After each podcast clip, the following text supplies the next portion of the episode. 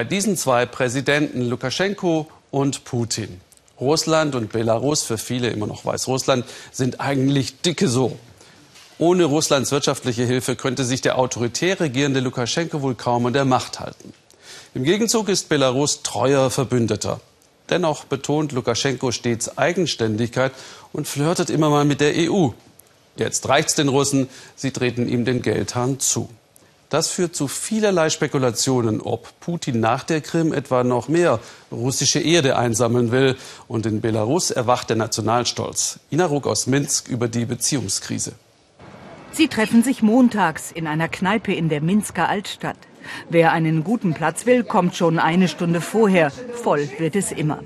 Heute gibt's zum Auftakt ein Lied von den Beatles, frisch übersetzt ins Belarussische.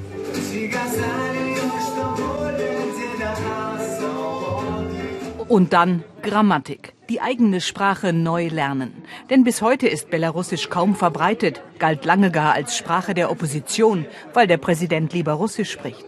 In den Schulen wird es zwar unterrichtet, doch im Alltag sprechen fast alle Russisch. Es gibt leider so wenig Gelegenheit, Belarussisch zu reden. In meinem Umfeld können es nur wenige richtig. Ich bin froh, dass ich hier das Sprechen üben kann.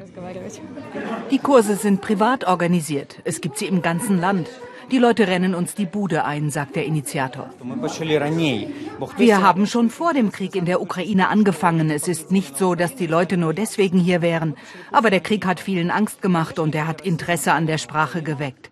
Damit nicht morgen einer kommt und sagt, ihr seid doch eh alle Russen, wir holen euch zurück. Die Annexion der Krim hat die Belarussen erschreckt und erst recht ihren Präsidenten. Alexander Lukaschenko, treuer Freund Russlands, betont in letzter Zeit auffällig deutlich die Souveränität seines Staates, selbst an Weihnachten. Allen, die uns Schlechtes wollen, sei gesagt, dass wir nie wieder unter der Knute stehen werden.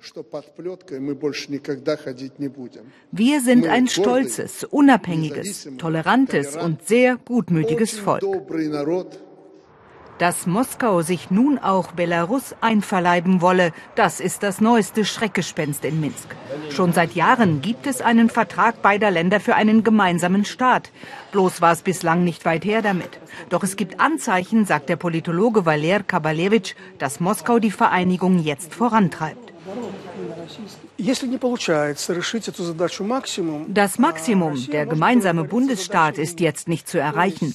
Aber man kann das Minimum versuchen. Und das machen sie gerade. Sie kürzen die Subventionen und knüpfen weitere Wirtschaftshilfe zum ersten Mal an die Frage, ob Belarus bereit ist zum weiteren Zusammenwachsen, zur staatlichen Vereinigung mit Russland. Tatsächlich schickt Moskau schon seit Jahren Gas und Öl zum Billigtarif, Subventionen in Milliardenhöhe. Doch beim Erdöl hat es diese Sonderkonditionen jetzt gekappt. Ein schwerer Schlag für das belarussische Wirtschaftsmodell, denn das sah bislang so aus. Die beiden Raffinerien importieren billiges Rohöl und exportieren mit viel Gewinn die Ölprodukte. Gleich zweimal war Lukaschenko im Dezember im Kreml, um über das Öl zu reden. Vergeblich. Auch das Geschenk half nichts. Vier Sack belarussische Kartoffeln mit Kochanleitung.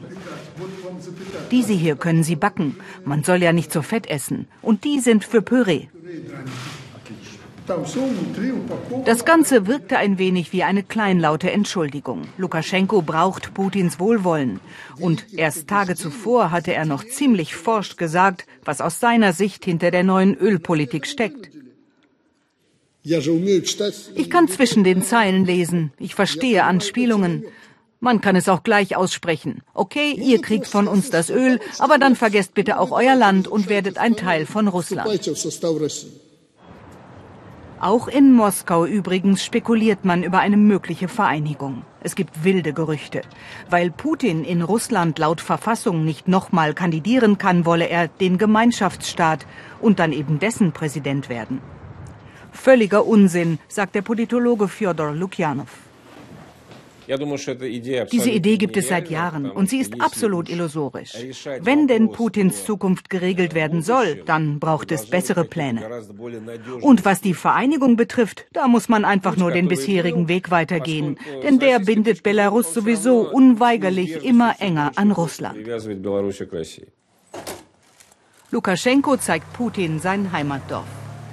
Es ist eine seltsame Beziehung zwischen den beiden.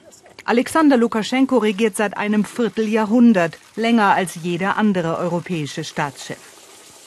Und all diese Jahre schon laviert er zwischen demonstrativer Freundschaft zu Moskau und nötiger Distanz. Denn zu viel Nähe bedeutet Machtverlust. Und gleichzeitig weiß er, dass nur Moskau seine Macht garantieren kann. Lukaschenko herrscht mit harter Hand. Viele seiner Gegner sind im Exil. Wahlen werden regelmäßig nicht vom Westen anerkannt. Opposition wird unterdrückt. Dennoch, viele mögen ihn. Er garantiert Stabilität und bescheidenen Wohlstand. Und neuerdings sind Dinge möglich, die noch vor ein paar Jahren undenkbar waren. Dieser Souvenirladen zum Beispiel. Solch nationale Symbolik galt wie die Sprache lange als verdächtig, als Opposition gegen Lukaschenkos Politik der Russifizierung. Im Moment lässt er uns machen, sagt Pavel Belavus. Aber das kann sich wieder ändern. Bei Lukaschenko weiß man nie. Und trotzdem, wenn ich wählen soll zwischen einem kleinen armen Belarus mit einem ewigen Lukaschenko oder einem großen armen Russland mit einem ewigen Putin, dann bitte Belarus und Lukaschenko. Den kenne ich. Vor den Toren von Minsk entsteht mit Geld aus China ein riesiger Industriepark.